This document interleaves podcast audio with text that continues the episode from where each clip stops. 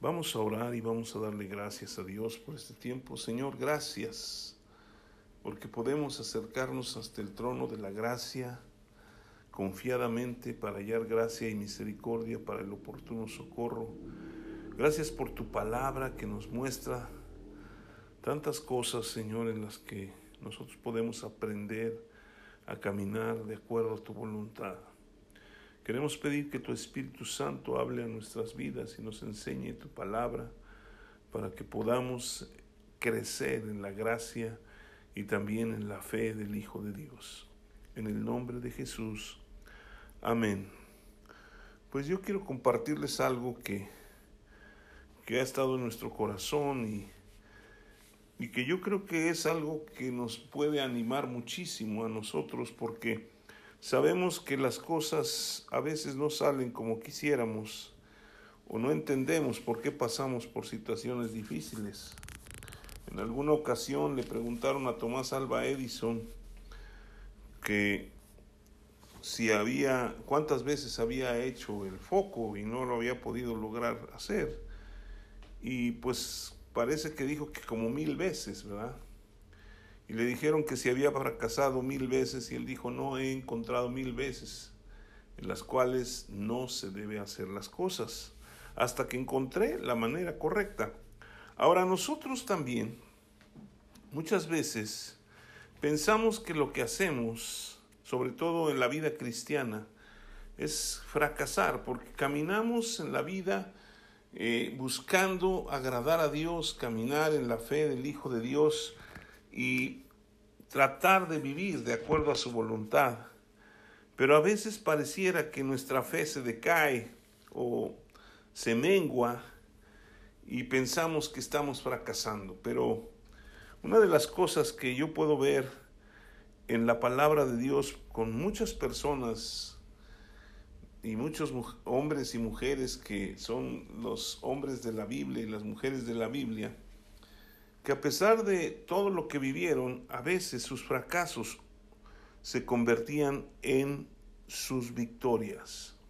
Y yo creo que Dios lo que quiere enseñarnos es hoy es que nuestro fracaso Él lo puede convertir en nuestra victoria, dependiendo de cómo nosotros enfrentemos, con qué actitud.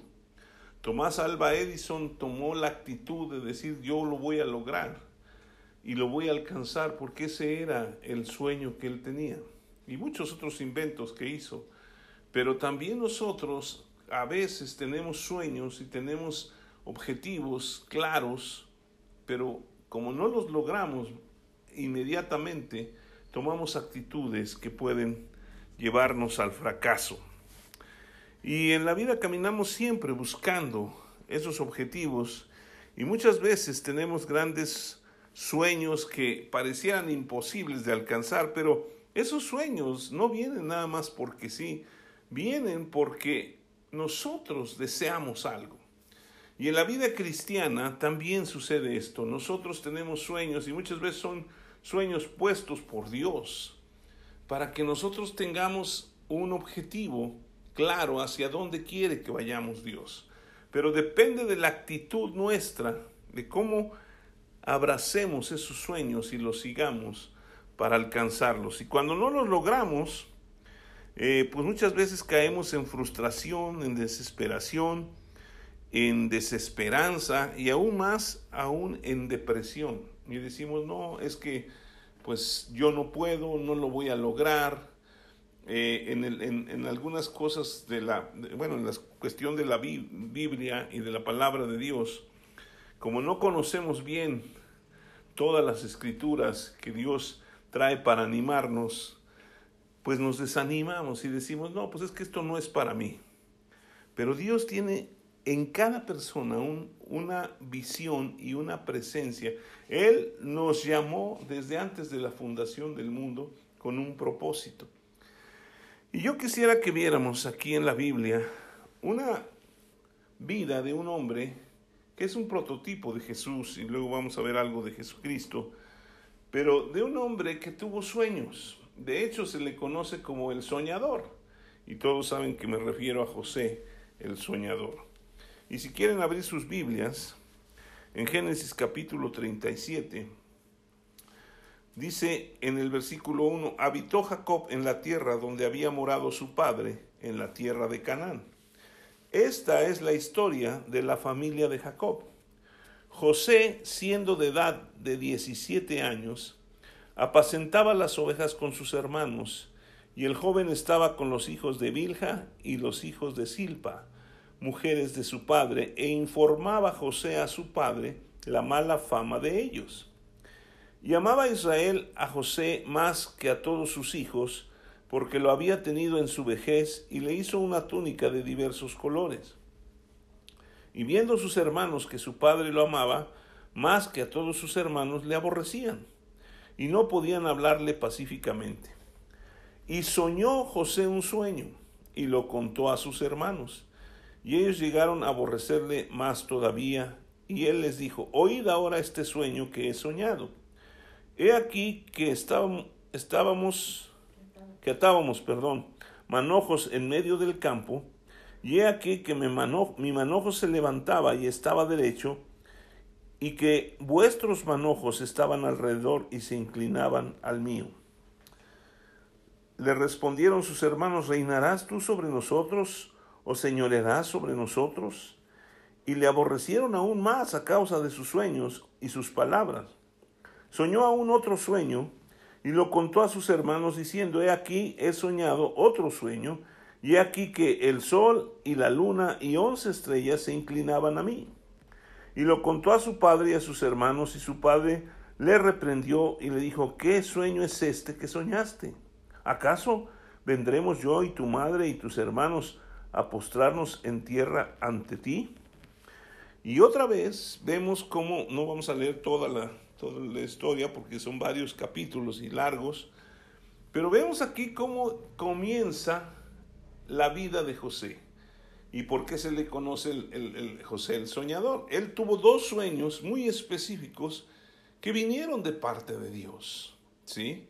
Y esos sueños fueron quizá lo que lo motivó a seguir su vida y buscando alcanzarlos. Pero pareciera que cuando nosotros nos proponemos y nos disponemos a alcanzar este tipo de sueños o lo que hay en nuestro corazón, empieza a haber tropiezos, ¿sí? Y de repente el papá le dice, ¿sabes qué? Ve a buscar a tus hermanos que están apacentando ovejas, búscalos y ve cómo están y me traes a mí un reporte, ¿no?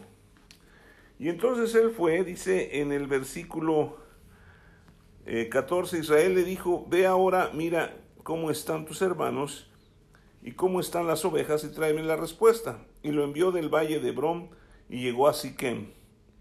Y lo halló un hombre andando en el errante por el campo y le preguntó a aquel hombre diciendo, ¿qué buscas? José respondió, busco a mis hermanos, te ruego que me muestres dónde están apacentando. Aquel hombre respondió, ya se han ido de aquí y yo les oí decir, vamos a Dotán. Entonces José fue tras sus hermanos y los halló en Dotán. Ahora, aquí hay algo muy interesante en esta historia porque vemos que José tenía 17 años. Era un hombre joven, pero a la vez era muy amado por su padre. Lo distinguía a su padre, le regaló esa túnica de colores y lo envió a sus hermanos para buscarlos. Él con obediencia fue a ver a sus hermanos y empieza aquí una situación muy difícil en la vida de José, que pareciera que nos podemos identificar con esa vida, porque siempre nosotros crecemos y en esa edad de 17, 18 años, nosotros empezamos a, buscar qué es lo que vamos a estudiar, qué queremos ser cuando seamos mayores, eh, a dónde queremos trabajar qué planes tenemos para nuestra vida y en la vida cristiana cómo queremos servir al Señor, qué es lo que Dios quiere de nosotros. Y Dios le había revelado estos sueños. Pero él llega y dice en el versículo 18, cuando ellos le vieron de lejos, antes que llegara cerca de ellos, conspiraron contra él para matarle. Y dijeron el uno al otro, he aquí viene el soñador. Ahora pues venid y matémosle y echémosle en una cisterna y diremos, alguna mala bestia lo devoró y veremos ¿qué será de sus sueños? Cuando Rubén oyó esto, lo libró de, las, de sus manos y dijo, no lo matemos. Y les dijo Rubén, no derraméis sangre echando en esta, echadlo en esta cisterna que está en el desierto, y no pongáis manos sobre él para librarlo así de sus manos. Vamos a ver en esta historia algunas cosas que pudieran ser algo horrible para alcanzar una meta y sobre todo algo que podría provocar un fracaso en nuestro caminar o en el caminar de, José. Primero que nada, lo querían matar sus hermanos. Acabamos de ver estos versículos, ¿verdad? Uno de sus hermanos, el mayor, lo libró. Y yo creo que era Dios usando al hermano mayor para librarlo de que lo mataran. ¿Sí? imagínense a José, un muchacho de 17 años viendo a sus hermanos que de repente se levantan en contra de él y pues no lo matan, pero lo meten en una cisterna, ¿no? Y están pensando qué hacer con él. Ya habían decidido matarlo, pero de repente aparece una caravana de personas que compraban y vendían en Egipto y lo venden como esclavo, ¿sí? Fíjense, ya, ya lo querían matar la segunda cosa es que fue vendido como esclavo, ¿sí? En el versículo 26 ahí mismo dice, entonces Judá dijo a sus hermanos, ¿qué provecho hay que matemos a nuestro hermano y encubramos su muerte? venid, vendámoslo a los ismaelitas y no sea nuestra mano sobre él, porque él es nuestro hermano, nuestra propia carne, y sus hermanos convinieron con él. Y cuando pasaban los medianitas mercaderes, sacaron ellos a José de la cisterna y lo trajeron arriba y lo vendieron a los ismaelitas por veinte piezas de plata y llevaron a José a Egipto. ¿Sí? Vemos cómo aquí hay otra situación más difícil. Primero se da cuenta que lo querían matar, bueno, ya la libré.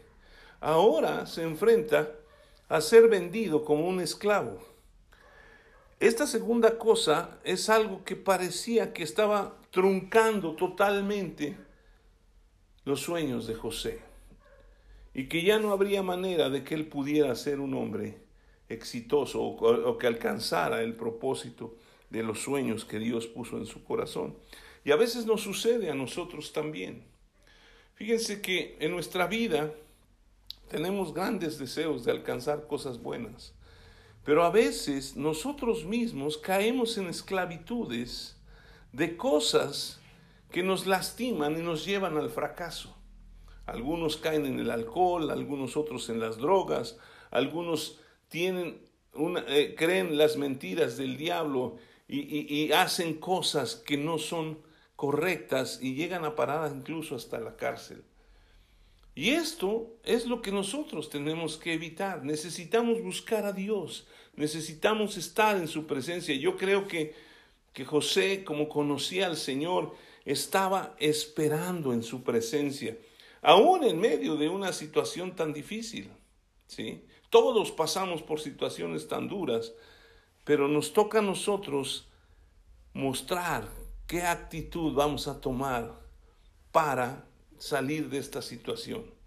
Y vemos que fue vendido, lo llevaron hasta Egipto y lo vendieron al capitán del, ejército, ¿no? uno de los capitanes del ejército de los egipcios que se llamaba Potifar. ¿sí? Y vean el versículo 36 dice, no voy a leer toditita la historia, pero vamos viendo algunas cosas. Y los madianistas lo vendieron en Egipto a Potifar, oficial del faraón, capitán de la guardia. ¿Sí?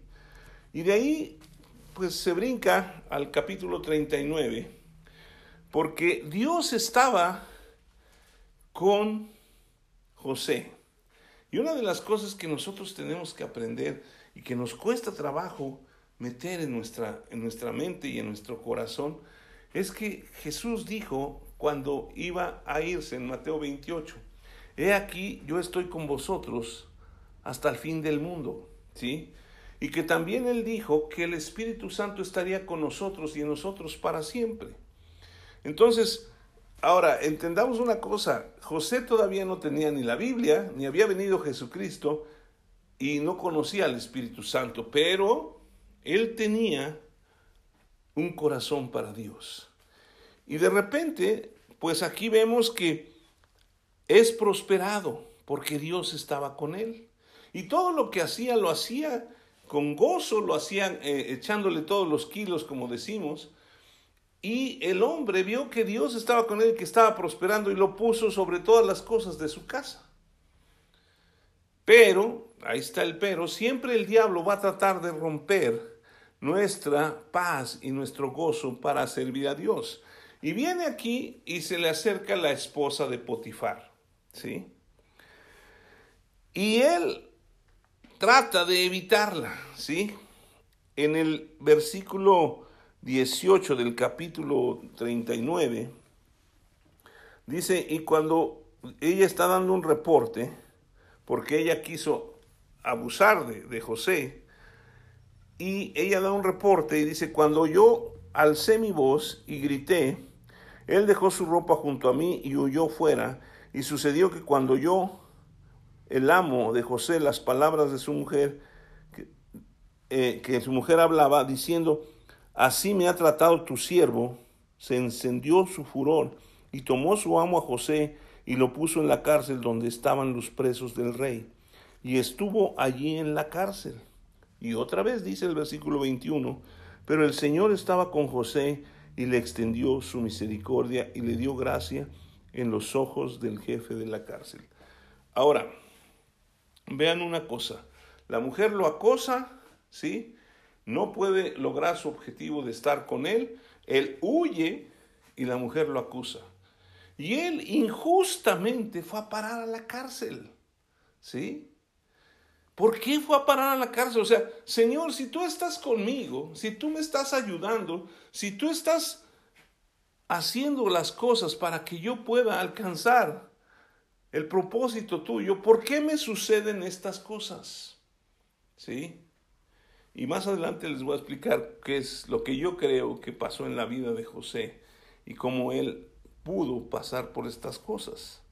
Entonces ya lo meten a la cárcel. En la cárcel está ahí con los, pues los, los que eran de, que pertenecían a la corte del rey, porque los, los presos que mandaban ahí eran los, los que estaban ahí con el rey, ¿sí? Entonces llevamos tres cosas, lo querían, cuatro cosas, lo querían matar, vendido como esclavo, ¿sí? Eh, es acosado y acusado por una cosa que no hizo y fue enviado a la cárcel, ¿sí? Y es llevado en la cárcel a cumplir una condena por algo que no hizo. Cualquiera de nosotros, o yo creo que yo lo haría, estaría renegando de Dios. Podría estar diciendo, no, pues Dios ni me ama. ¿Cómo es posible que yo haya caído en todo esto si yo no hice nada más que soñar y platicarles el sueño a mis hermanos y a mi padre? Pero Dios tenía un propósito, ¿sí? Y parecían que las cosas no iban a mejorar en la vida de José.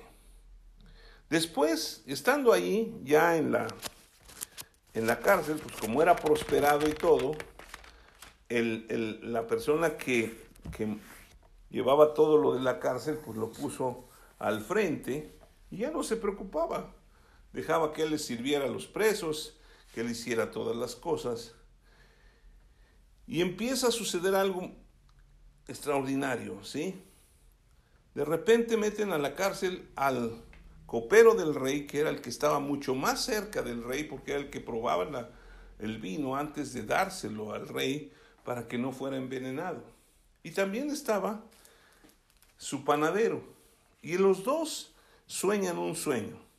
Dice en el versículo capítulo 41, aconteció que pasados dos años tuvo Faraón, perdón, este es el sueño de Faraón, él interpreta los sueños de estos dos hombres. ¿sí? Dice en el versículo 8 del capítulo 40, ellos le dijeron, hemos tenido un sueño y no hay quien lo interprete. Entonces les dijo José, ¿No son de Dios las interpretaciones? Contádmelo ahora.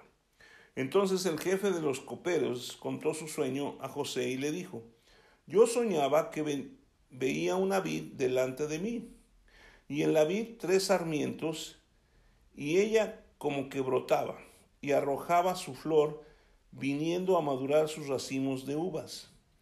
Y que la copa de Faraón estaba en mi mano, y tomaba yo las uvas y las exprimía en la copa de Faraón, y daba yo la copa en mano de Faraón. Y le dijo José, esta es su interpretación. Los tres sarmientos son tres días. Al cabo de tres días levantará Faraón tu cabeza y te restituirá a tu puesto y darás la copa a Faraón en su mano, como solías hacerlo cuando eras su copero. Acuérdate pues de mí cuando tengas este bien, y te ruego que uses conmigo de misericordia, y hagas mención de mí a Faraón y me saques de esta casa. Porque fui hurtado de la tierra de los hebreos y tampoco he hecho aquí por qué me pusiesen en la cárcel. Viendo el jefe de los panaderos que había interpretado para bien, dijo a José, también yo soñé que veía tres canastillos blancos sobre mi cabeza en el canastillo más alto había de toda clase de manjares de pastelería para Faraón, para Faraón, y las aves las comían del canastillo de sobre de mi cabeza. Entonces respondió José y le dijo, esta es su interpretación. Los tres canastillos tres días son. Al cabo de tres días quitará Faraón tu cabeza de sobre ti, y te hará colgar en la horca, y las aves comerán tu carne de sobre ti. Al tercer día, que era el día del cumpleaños de Faraón, el rey hizo banquete a todos sus sirvientes y alzó la cabeza de los jefes de los coperos y la cabeza del jefe de los panaderos entre sus servidores. E hizo volver a su oficio al jefe de los coperos y dio, a, e, y dio éste la copa en mano de Faraón. Mas hizo ahorcar al jefe de los panaderos como lo había interpretado José. Y lo más impresionante está el versículo 23. Y el jefe de los coperos no se acordó de José, sino que le olvidó. Imagínense, a veces Dios usa nuestras vidas y hacemos cosas y, logramos hacer que otros sean bendecidos y lleguen a obtener cosas y luego nosotros tratamos de decirles, Él le dijo, oye, acuérdate de mí cuando estés ahí, porque de alguna otra manera esa va a ser la única manera en que me saquen de la cárcel. Y parecía otro fracaso tras fracaso, tras fracaso, tras fracaso en la vida de José. Y luego en el capítulo 41 viene lo que conocemos como el sueño de Faraón, ¿sí? Que soñó, ¿se acuerdan de las vacas flacas y las vacas gordas y de las de lo del trigo? Y entonces no encuentran a nadie que lo pueda interpretar. ¿Sí? Y entonces dice en el versículo 9 del capítulo 41. Entonces el jefe de los coperos habló a Faraón diciendo, me acuerdo hoy de mis faltas. Cuando Faraón se enojó contra sus siervos, nos echó en la prisión de la casa del capitán de la guardia, a mí y al jefe de los panaderos. Y él y yo tuvimos un sueño en la misma noche y cada sueño tenía su, propia, su propio significado. Estaba allí con nosotros un joven hebreo, siervo del capitán de la guardia, y se lo contamos y él nos interpretó nuestros sueños y declaró a cada uno conforme a su sueño. Y aconteció que como él nos lo interpretó, así fue. Yo fui restablecido en mi puesto y el otro fue colgado. Entonces Faraón envió y llamó a José, y lo sacaron apresuradamente de la cárcel, y se afeitó y mudó sus vestidos y vino a Faraón. Y entonces interpreta los sueños, le muestra todo lo que Dios quería hacer, cómo iba a venir los siete años de abundancia y luego los siete años de escasez, ¿sí? Y que iba a ser algo horrible para el pueblo de, Egipto y que Dios se lo estaba confirmando porque el, mismo, los dos sueños eran un, uno mismo. Y entonces dice, ¿qué haremos? Dice el faraón.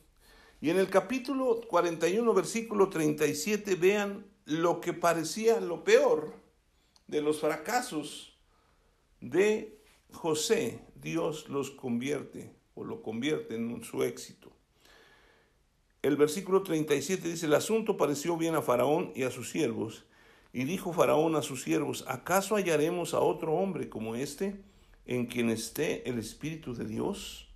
Y dijo Faraón a José, pues que Dios te ha hecho saber todo esto, no hay entendido ni sabio como tú. Tú estarás sobre mi casa y por tu palabra se gobernará todo mi pueblo. Solamente en el trono seré yo mayor que tú. Dijo además Faraón a José, he aquí, yo te he puesto sobre toda la tierra de Egipto.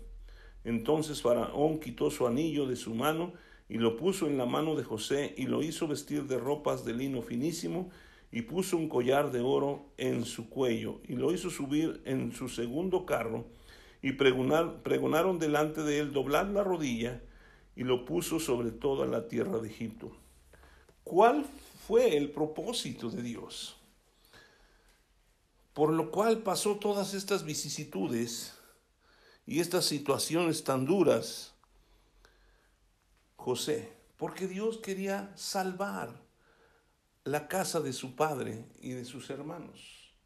¿Sí? Todos conocemos la historia y lo pueden leer todo en el capítulo 42, cuando los hermanos de José fueron enviados por su padre para comprar comida. ¿Sí? Y no lo reconocieron. Y luego cómo él se queda con uno de los, de, de los hermanos para que fueran otra vez al padre y ven cómo llevaban sus, sus, los bultos que ellos llevaban de comida y ahí iba su dinero. Y él les pregunta, sabiendo de su hermano el menor, les pide que lo lleven.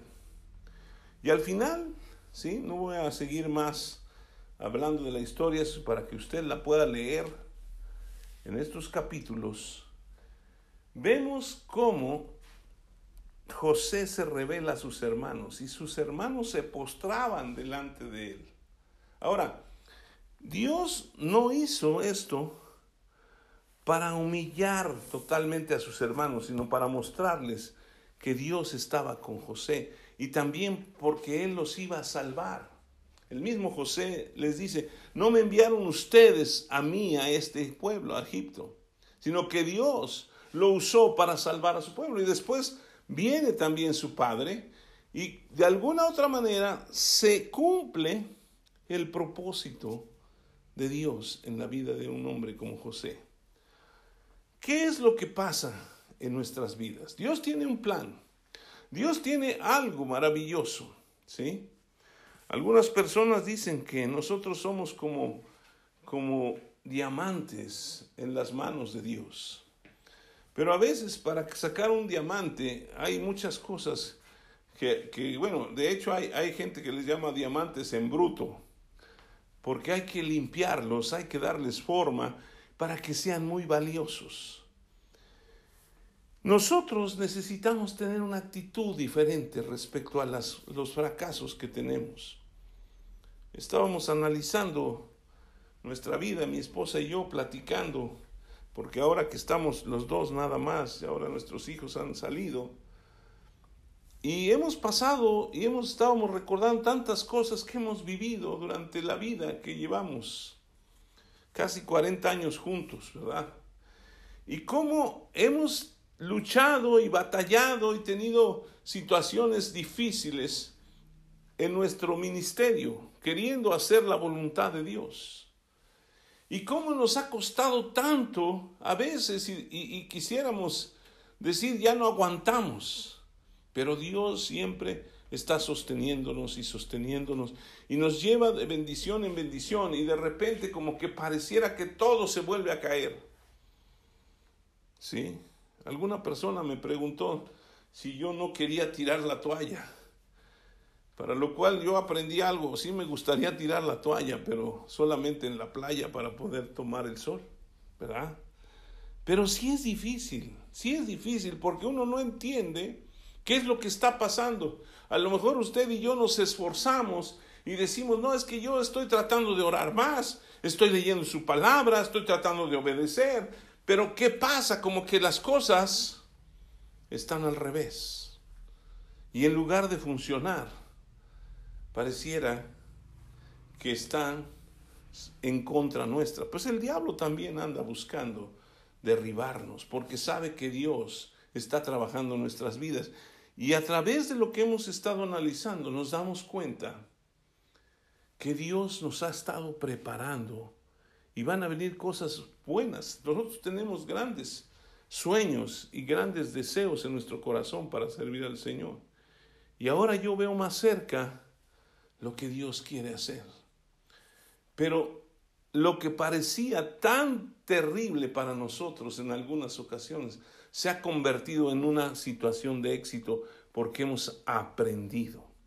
Y ahora entendemos que necesitamos tener una actitud diferente respecto a las situaciones que vivimos.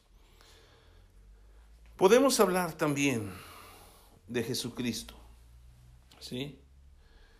¿Cómo vemos, decíamos que José es un prototipo de Jesucristo. Jesucristo vino a la tierra, ¿sí? Y Jesucristo es el Hijo de Dios.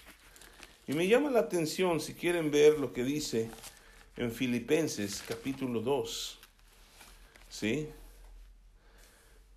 Cómo Jesús hizo algo tremendo, ¿sí? El apóstol Pablo le dice a los filipenses en el capítulo 2, en el versículo 4, dice, el 5, perdón, haya pues en vosotros este sentir que hubo también en Cristo Jesús, el cual, siendo en forma de Dios, no estimó el ser igual a Dios como cosa que aferrarse, sino que se despojó a sí mismo tomando forma de siervo y hecho semejante a los hombres, y estando en la condición de hombres, se humilló a sí, a sí mismo, haciéndose obediente hasta la muerte y muerte de cruz. Jesucristo era, es Dios y estaba en la presencia de Dios constantemente. ¿Sí? Y él sabía que iba a venir con un propósito. Y pareciera que lo que vino a hacer Jesucristo fue algo que, que no valía la pena. ¿Por qué? Porque el hombre siempre estuvo rechazándolo. Nosotros vemos a través de lo que hizo nuestro Señor Jesús, ¿sí? Que Él estaba con un propósito en la tierra, pero parecía que entre más se daba a conocer, menos era recibido. Primeramente vemos que es rechazado ahí guarden su lugar, vamos a regresar más, más, más adelante. Pero en Mateo capítulo 3, bueno, Jesús nació, todos sabemos eh, cómo nació de una virgen, cómo fue milagroso, cuántas profecías se cumplieron, pero él no se manifestó al mundo hasta que tenía más o menos 30 años. Y vean lo poderoso que es cuando Él se da a conocer o cómo lo da a conocer Dios a Él.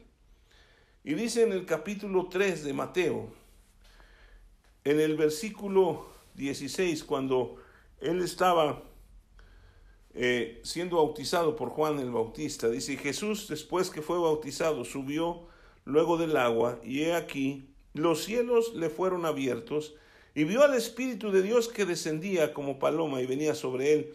Y hubo una voz del cielo que decía, Este es mi Hijo amado, en quien tengo complacencia. Fíjense el poder que hay en estas palabras. Oyendo la voz de Dios, ¿sí? Como un trueno impresionante, hablando, este es mi Hijo amado. Y lo más impresionante es que el Espíritu Santo lo lleva a ser tentado por el, por el diablo al desierto y el diablo lo empieza a cuestionar precisamente en eso. Si eres hijo de Dios, ¿sí? Y posteriormente es rechazado por todos los que se supone que lo estaban esperando. Porque el pueblo de Israel conocía las escrituras, sabía las profecías. De hecho, cuando Herodes le pregunta a los, a los reyes que fueron a adorar a, a Jesús, ¿dónde debería de nacer el Mesías?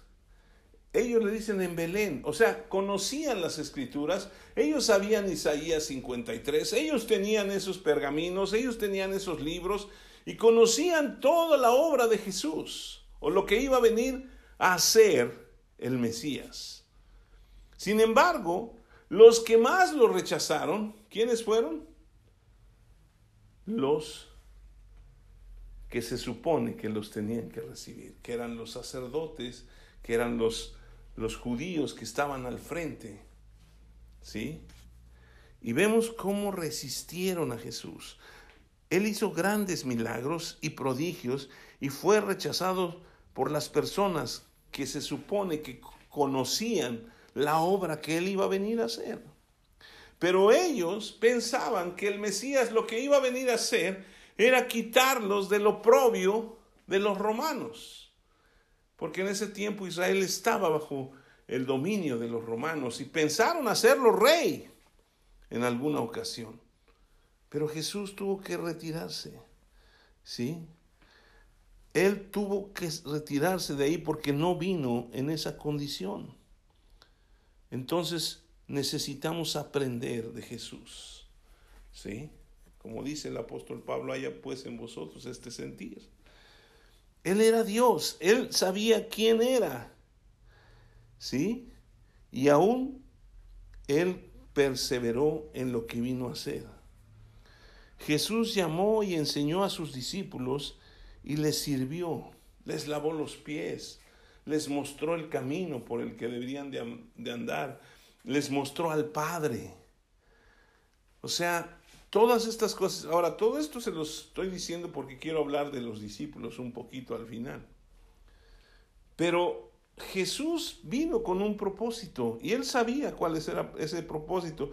Imagínense que caminó, todos los discípulos caminaron con Jesús viendo esos milagros, viendo esos prodigios, y ellos dijeron, ah, aquí está el Mesías. De hecho, Pedro declara, tú eres el Cristo, el Hijo de Dios.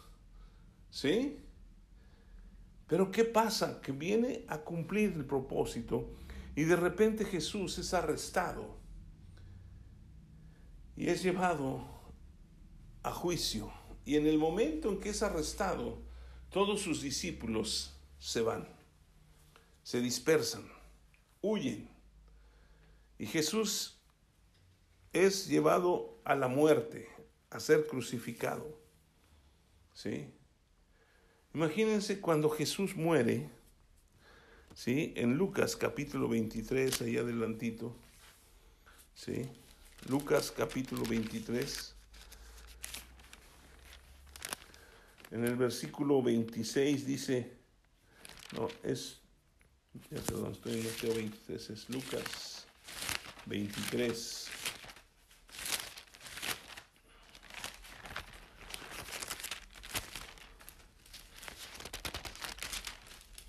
En el versículo 26 dice,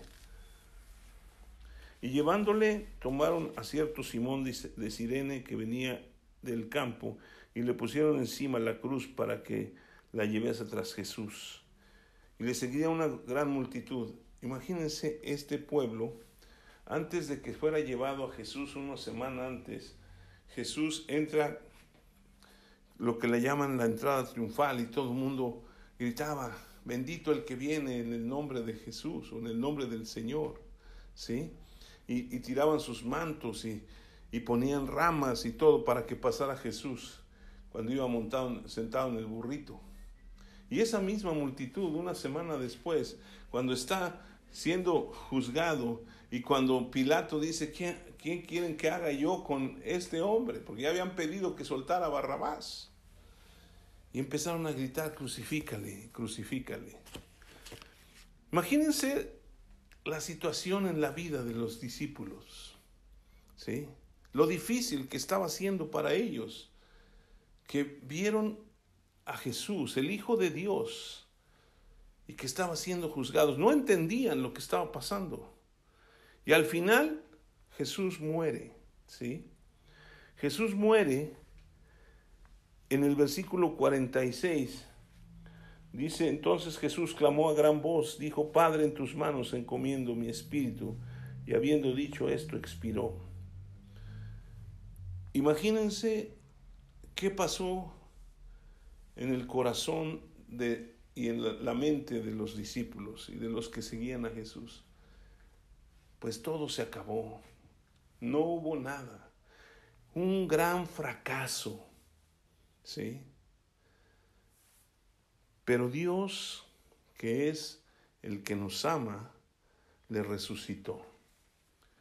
Y vean ustedes cómo hay una semejanza con, con lo que hablábamos de José, porque Jesús, José fue enviado a Egipto para salvar a su pueblo, y Jesús vino a esta tierra para salvar a su pueblo, a los hombres, porque Él resucitó y ahora está sentado a la diestra. Y luego a partir de eso, en el capítulo 2 de, de, de el libro de los Hechos, viene el Espíritu Santo y de repente son llenos del Espíritu Santo todos los discípulos, que eran como 120 los que estaban ahí en el aposento alto. Y se levanta Pedro y predica. Y ahora ya no tiene miedo porque Dios cambió lo que parecía un fracaso en el éxito más grandioso que ha podido pasar en, esta, en este mundo, que es que Dios cumplió su propósito en Jesús. Ahora, vemos cómo Jesús sabía perfectamente cuál era su misión. Pero ahí en Hebreos nos enseña que Jesús por lo que padeció, Hebreos capítulo 5, si quieren ir allá, en Hebreos capítulo 5, en el versículo 8, Dice así. Y Cristo, en versículo 7, en los días de su carne, ofreciendo ruegos y súplicas con gran clamor y lágrimas, al que le podía librar de la muerte, fue oído a causa de su temor reverente. Y aunque era hijo, por lo que padeció, aprendió la obediencia. Y habiendo sido perfeccionado, vino a ser autor de eterna salvación para todos los que le obedecen y fue declarado por Dios sumo sacerdote según el orden de Melquisedec. Algo maravilloso hay aquí. Jesús, bueno, el apóstol Pablo en Filipenses nos está diciendo, haya en vosotros este sentir que hubo en Cristo Jesús. ¿Sí? Y el sentir de Jesús es que Él por lo que padeció aprendió a obedecer. Y si vemos la vida de, de, José y la vida de David y la vida de otros grandes hombres de Dios en la Biblia, muchos padecieron. Y a través de los padecimientos fue que crecieron, fue que ellos fueron perfeccionados, fue que ellos maduraron. Y a veces nosotros pensamos que no tenemos que pasar por nada de eso. Es la actitud que tomemos. Imagínense los, los discípulos ya se habían escondido, estaban huyendo, estaban temerosos y de repente Jesús se desaparece y les dice, ¿saben qué? Van a recibir poder de lo alto. Ellos están ahí orando y de repente viene el Espíritu Santo como un estruendo tremendo, como de un viento recio, y son llenos del Espíritu Santo y empiezan a predicar el Evangelio. Y nace lo que es la iglesia, lo que es lo que ahora nosotros somos los seguidores de Cristo, los discípulos de Cristo, los hijos de Dios que Él vino a traer para que nosotros pudiéramos alcanzar la salvación. Todo lo que usted está viviendo, sean situaciones difíciles, la pandemia trajo cosas horribles, porque en muchas familias dejó casi a nadie Conocí a una señora que todos su esposo y sus hijos murieron, se quedó ella sola. Y platicando esto, lloraba y lloraba desconsolada. Y no podemos atribuirles a Dios porque Dios no manda eso. Yo lo único que pude decirle, ¿sabe qué? Dios tiene un propósito para su vida. Cúmplalo. Busque a Dios. ¿Sí? Sé que es difícil consolar a las personas en ese sentido y cómo la pandemia nos alejó incluso de la iglesia, nos alejó de muchas cosas y ahora algunos hasta están resentidos porque perdieron todo, su trabajo, perdieron muchas cosas. Pero Dios tiene un propósito. Y Él quiere cumplirlo en su vida. Y lo que usted está viviendo es para que lo aprenda. Jesucristo, por lo que padeció, aprendió a obedecer. Y Él dice aquí, y aunque era hijo, por lo que padeció, aprendió la obediencia, y habiendo sido perfeccionado, vino a ser autor de eterna salvación para todos los que le obedecen. Una de las cosas que yo creo que tiene que resaltar en nuestro corazón es obedecer a Dios. Aunque no entendamos, ¿se imaginan a José? Con lo que pasaba, con lo que padeció. ¿Cómo le costó? Pero él obedeció, obedeció, obedeció y Dios lo levantó. Usted no vea las cosas que se ven, vea lo que dice la palabra de Dios. Él tiene pensamientos de paz y no de mal para usted. Él ya llevó nuestras dolencias, Él ya llevó nuestras enfermedades en la cruz. Por su llaga fuimos curados. Él llevó nuestros pecados. Pero tenemos que aprender a obedecer. Tenemos que aprender a obedecer. Y esto es importantísimo porque, por ejemplo, aquí adelantito, en el libro de, Pablo, capítulo 5, ¿sí? Digo, en, primera de Pedro, perdón, primera de Pedro. me estaba acordando de Pablo porque les dije que íbamos a, a regresar ahí con él. Primera de Pedro, en el capítulo 5, versículo 6 Vea conmigo esto, dice, humillaos pues bajo la poderosa mano de Dios para que Él os exalte cuando fuere tiempo, echando toda vuestra ansiedad sobre Él, porque Él tiene cuidado de vosotros. Sed sobrios y velad, porque vuestro adversario el diablo, como león rugiente, anda alrededor buscando a quien devorar, al cual resistid firmes en la fe, sabiendo que los mismos padecimientos se van cumpliendo en vuestros hermanos en todo el mundo. O sea, no nada más es para nosotros, es en todos lados.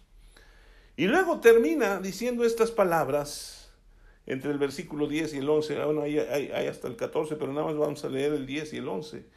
Dice, mas el Dios de toda gracia, que nos llamó a su gloria eterna en Jesucristo, después que hayáis padecido un poco de tiempo, Él mismo os perfeccione, afirme, fortalezca y establezca. A Él sea la gloria y el imperio por los siglos de los siglos. ¿Ve cómo alcanzamos la perfección? La perfección, en, la palabra perfecto en, en el griego también se traduce como maduro. ¿Sí? Después de que padecemos un poco de tiempo, Dios nos va a madurar, nos va a afirmar, nos va a fortalecer y nos va a establecer para que hagamos y cumplamos su propósito. ¿Sí? Así es que no debemos dejar de caminar y de poner los ojos en Jesús. Ahí regrese a Hebreos capítulo 12. ¿Sí? Hebreos capítulo 12 en el versículo 1 dice, nosotros también, por tanto, nosotros también, teniendo en derredor nuestro tan grande nube de testigos, despojémonos de todo peso y del pecado que nos asedia y corramos con paciencia la carrera que tenemos por delante. Y dice, puestos los ojos en Jesús, el autor y consumador de la fe. Y luego habla de Jesús y dice, el cual, por el gozo puesto delante de él, sufrió la cruz, menospreciando el oprobio y se sentó a la diestra del trono de Dios. Jesucristo padeció, Jesucristo vivió toda esta situación que pasó en la tierra, pero Él lo pasó porque no estaba viendo lo que estaba sucediendo en ese momento. Él estaba viendo el gozo de que usted y miles y millones de personas vendrían al conocimiento de su palabra y se convertirían en personas que obedecen a Dios. Y a nosotros nos dice, pon tus ojos en Jesús. La palabra de Dios es Jesucristo. Y si ponemos nuestro, nuestros ojos en Él, ¿sí? si ponemos nuestros ojos en Jesús, nosotros vamos a ser exaltados. Dice el versículo 3, considerad aquel que sufrió tal contradicción de pecadores contra sí mismo para que vuestro qué? Ánimo no se canse hasta desmayar. Cuando usted esté pasando por situaciones diversas, cuando parece que todo está siendo un fracaso, acuérdese de Jesús. Acuérdese de lo que él vivió, de lo que padeció y cómo por lo que padeció aprendió a obedecer y cómo vino a ser autor de eterna salvación. Y entonces nosotros vamos a cobrar ánimo, sí, sí se puede, lo vamos a lograr. ¿Sí? Necesitamos nosotros meternos con el Señor. Necesitamos aprender de Él. ¿Sí? No sé qué esté viviendo, pero Dios quiere que usted camine en, la, en el éxito que Él tiene para usted. Hay un versículo que quiero compartirles y después regresamos a Filipenses, Gálatas capítulo 6.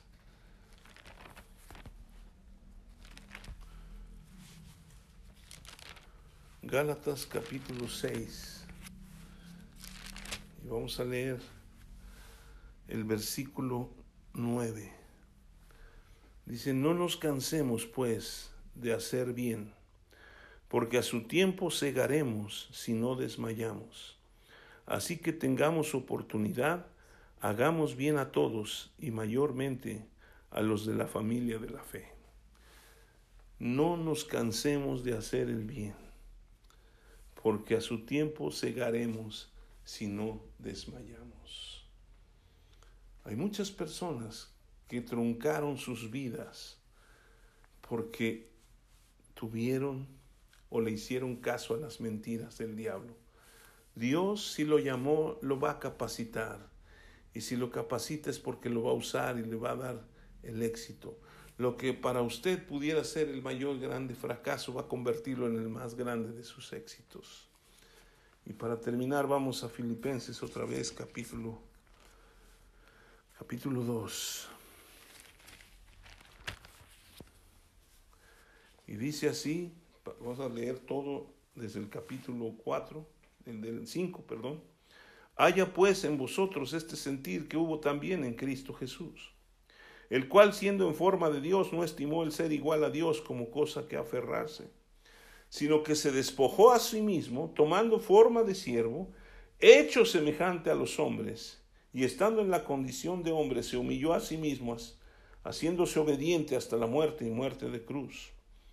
Por lo cual Dios también le exaltó hasta lo sumo y le dio un nombre que es sobre todo nombre, para que en el nombre de Jesús se doble toda rodilla de los que están en los cielos y en la tierra y debajo de la tierra, y toda lengua confiese que Jesucristo es el Señor para la gloria de Dios Padre.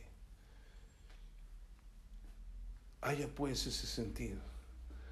Sí, los mismos padecimientos que usted cree que nadie los está padeciendo, los padecen otros. Y Jesús se identificó con usted y conmigo. Y lo que parece imposible para nosotros, Él lo hace posible. Y lo que parece tan difícil de alcanzar, Él nos va a llevar a que lo alcancemos. Pero necesitamos tener una actitud de obediencia. No mirando las cosas que se ven, sino las que no se ven, porque esas son eternas. Y Dios tiene un propósito que va a cumplir en su vida. Él lo llamó con ese propósito. Señor, gracias por tu palabra. Gracias por los ejemplos que nos dejas. Gracias por nuestro Señor Jesucristo, que se identificó con nosotros y lo que pareciera que fue lo más horrible que le podía haber pasado a Él y a toda la obra que Él vino a hacer, se acababa en el momento de la muerte. Cuando Él murió, sus discípulos pensaron, ya se acabó todo Pero Dios tenía el propósito de cumplir lo que Él planeó desde el principio. Y Jesucristo lo sabía. Y lo que parecía el peor fracaso para nosotros fue el mayor éxito porque nos dio vida y salvación. Señor, yo no sé qué está pasando cada uno de las personas que escuchan esto, pero yo te pido que tú les muestres que tú tienes un propósito para sus vidas, que lo que parece un fracaso en este momento tú lo vas a convertir en el mayor de sus éxitos si ellos aprenden a obedecer tu palabra. Sé que es difícil a veces pasar por situaciones duras, pero Jesús nos muestra que por lo que padeció Él aprendió a obedecer.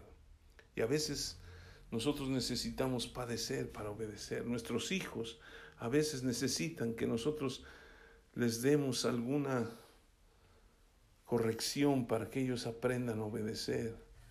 Y tú nos amas como tus hijos.